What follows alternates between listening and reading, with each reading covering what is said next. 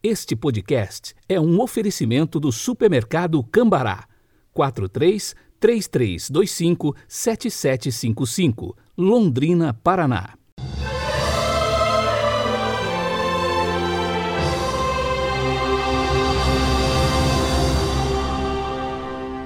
Quarta-feira da oitava da Páscoa, 7 de abril de 2021. A cor litúrgica de hoje é o branco e o pensamento é de Santo Atanásio, abre aspas. Com a ressurreição, Cristo fez desaparecer a morte, como a palha no fogo. Fecha aspas.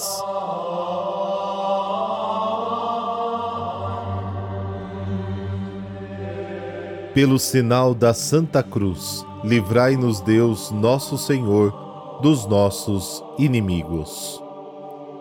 Ó Deus, que nos alegrais todos os anos com a solenidade da ressurreição do Senhor, concedei-nos, pelas festas que celebramos nesta vida, chegar às eternas alegrias. Amém.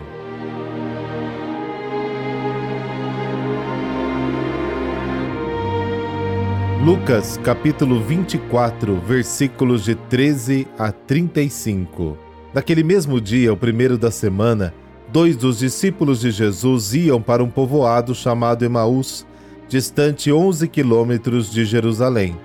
Conversavam sobre todas as coisas que tinham acontecido. Enquanto conversavam e discutiam, o próprio Jesus se aproximou e começou a caminhar com eles. Os discípulos, porém, estavam como que cegos e não o reconheceram. Então Jesus perguntou: O que ides conversando pelo caminho? Eles pararam com o rosto triste, e um deles, chamado Cleofas, lhe disse: Tu és o único peregrino em Jerusalém que não sabe que lá aconteceu nesses últimos dias? Ele perguntou: O que foi? Os discípulos responderam: O que aconteceu com Jesus, o Nazareno, que foi um profeta poderoso em obras e palavras diante de Deus e diante de todo o povo? Nossos sumos sacerdotes e nossos chefes o entregaram para ser condenado à morte e o crucificaram. Nós esperávamos que ele fosse libertar Israel, mas apesar de tudo isso, já faz três dias que todas essas coisas aconteceram. É verdade que algumas mulheres do nosso grupo nos deram um susto. Elas foram de madrugada ao túmulo e não encontraram o corpo dele.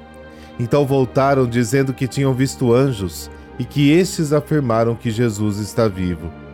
Alguns dos nossos foram ao túmulo encontraram as coisas como as mulheres tinham dito. A ele, porém, ninguém o viu. Então Jesus lhes disse: Como sois sem inteligência e lentos para crer em tudo que os profetas falaram. Será que o Cristo não devia sofrer tudo isso para entrar na sua glória?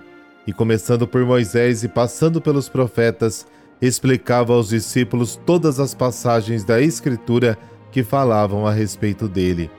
Quando chegaram perto do povoado para onde iam, Jesus fez de conta que ia mais adiante.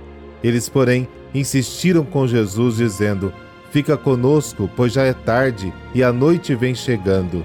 Jesus entrou para ficar com eles. Quando se sentou à mesa com eles, tomou o pão, abençoou, partiu e lhes distribuía. Nisso os olhos dos discípulos se abriram e eles reconheceram Jesus. Jesus, porém, desapareceu da frente deles. Então um disse ao outro: Não estava ardendo o nosso coração quando ele falava pelo caminho e nos explicava as Escrituras? Naquela mesma hora, eles se levantaram e voltaram para Jerusalém, onde encontraram os onze reunidos com os outros. E estes confirmaram: realmente o Senhor ressuscitou e apareceu a Simão. Então os dois contaram o que tinha acontecido no caminho e como tinham reconhecido Jesus ao partir o pão. Palavra da salvação, glória a vós, Senhor.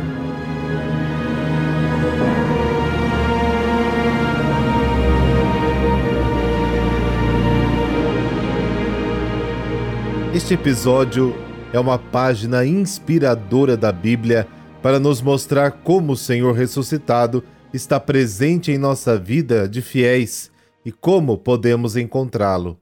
Os dois caminhantes são figuras da igreja.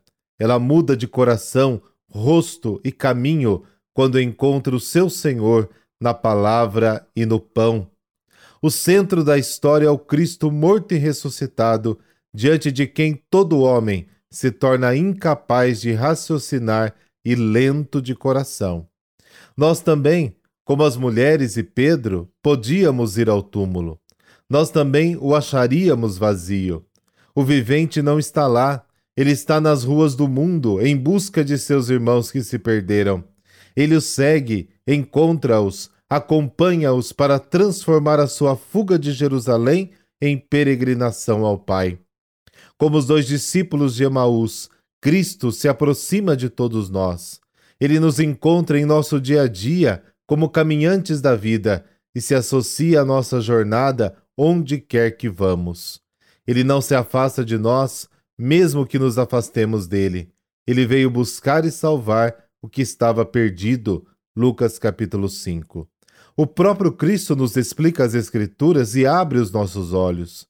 Mesmo que permaneça invisível, nós o percebemos com os olhos da fé. Todos podem alcançá-lo através do anúncio que o revela ressuscitado e do gesto de partir o pão. A palavra e o pão, com os quais ele permanece em nosso espírito e em nossa carne, são a Eucaristia da Igreja até o fim dos tempos. A palavra e o corpo de Cristo nos assimilam a Ele, dando-nos o Espírito, que é a força para viver como filhos do Pai e irmãos entre nós. A mensagem da ressurreição avança através da celebração da Eucaristia. É aqui que a Igreja experimenta que Cristo está vivo. O anúncio da ressurreição, iniciado com desconfiança no início da história, depois do encontro com Cristo que explica as Escrituras e parte o pão, é transmitido de uma geração a outra com participação e alegria pela Igreja.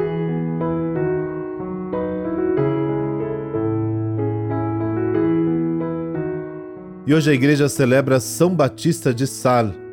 Na França, em 1651, nasceu João Batista. Era o mais velho de onze irmãos nascido numa família muito religiosa, desde cedo sentiu uma forte inclinação para o sacerdócio.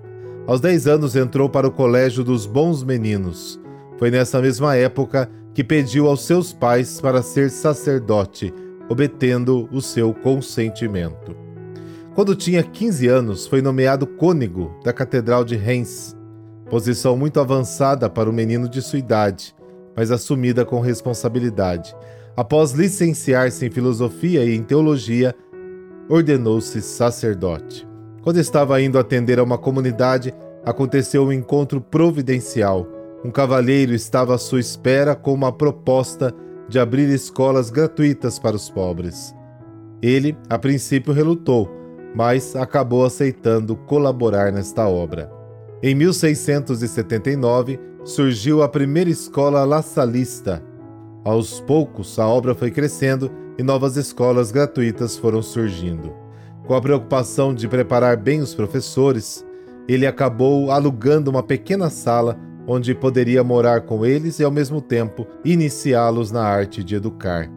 Uma das ações dele foi doar todos os seus bens aos pobres, além de renunciar ao cargo de cônego em favor de um sacerdote muito pobre. A partir do momento em que fez isso, os irmãos e as escolas passaram a viver confiando apenas na providência de Deus. As escolas se multiplicavam. Em pouco tempo, eram várias espalhadas pela França. Enfraquecido pela idade, em 1719, ele sente que seus dias chegam ao fim. Na sexta-feira da Paixão, 7 de abril de 1719, entregou sua alma ao Criador o comentário que se ouviu nas ruas foi: morreu um santo. No ano de 1900, João Batista de La Salle passou a ser oficialmente um santo da Igreja Católica. O Papa Pio XII proclamou o padroeiro universal de todos os educadores. Por intercessão de São João Batista de La Salle, dessa bênção de Deus Todo-Poderoso, Pai, Filho, Espírito Santo. Amém. Uma ótima quarta-feira para você nos falamos amanhã.